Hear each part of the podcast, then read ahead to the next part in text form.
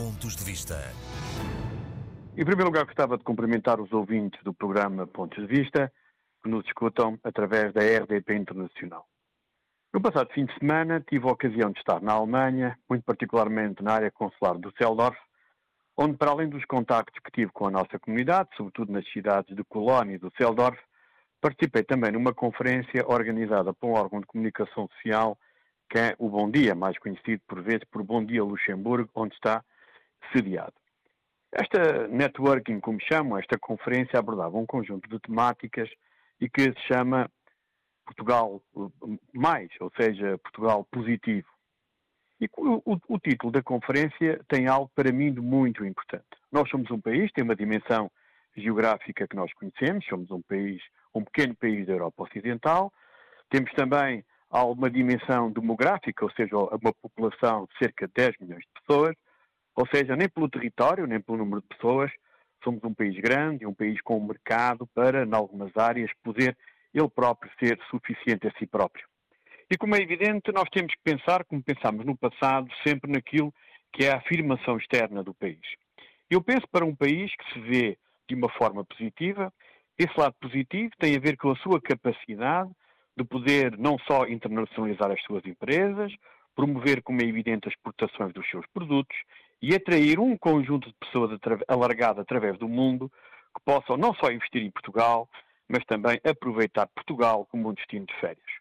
E aquilo que é positivo e que deveria estar e que deveria integrar aquela que é a preocupação de todos que entendem que Portugal pode realmente ir um pouco mais longe, e nesta conferência foi abordado de forma muito lateral, é que nós temos realmente a felicidade, e permitam-me esta expressão muito popular, de ser um país que está repartido pelo mundo e que tem lá fora cerca de 5 milhões de embaixadores. E é por isso que quando, nós nos promovemos o país no estrangeiro, não podemos deixar de contar com estas pessoas e de as trazer para uma causa comum que é a promoção de Portugal. Mas também não podemos, quando fazemos e organizamos um conjunto de iniciativas,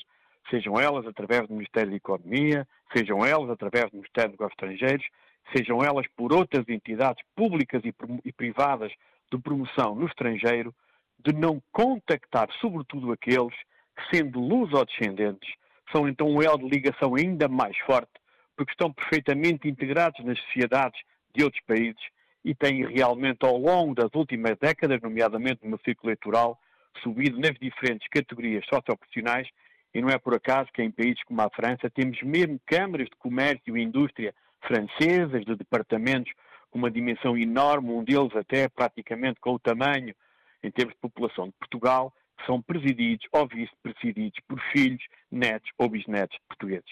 E é por isso que quando encaramos uma conferência que é Portugal Positivo, o lado positivo é esse mesmo.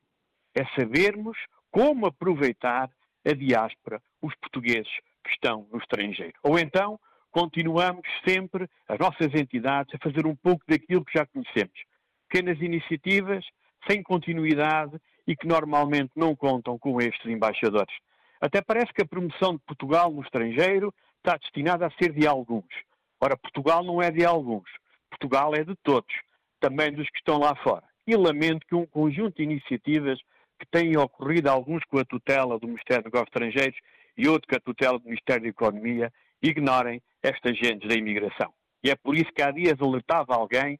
que um grande empresário português de França acabou por investir noutro país da Europa e não em Portugal, porque não sentiu o carinho necessário e fundamental para que fosse atraído para investir no nosso país, talvez por ser filho de imigrantes. Estas questões de preconceito são graves, mas aquilo que é grave é não percebermos que estas pessoas que estão no estrangeiro são fundamentais para a promoção de Portugal, seja a que nível for.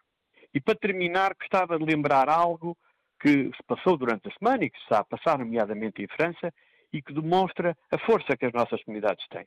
Em França, neste momento, está, existe um processo, muito particularmente em algumas áreas políticas, de escolha dos candidatos à presidência da República Francesa, eleições que vão ter lugar na primavera do ano que vem. E é interessante verificar que ainda estamos num processo de seleção, ainda estamos num processo de apresentação de candidaturas e de projetos de diversos candidatos da mesma área política e já os portugueses são chamados a intervir, já os portugueses são chamados a participar. Eu estou a falar de luso-descendentes, porque aqueles que poderão eventualmente ser os presidentes de um país como a França entendem que os filhos e os netos e os bisnetos de imigrantes são pessoas com quem devemos contar, porque a sua capacidade empreendedora é notável e muito acima da média dos países que acolheram as nossas comunidades.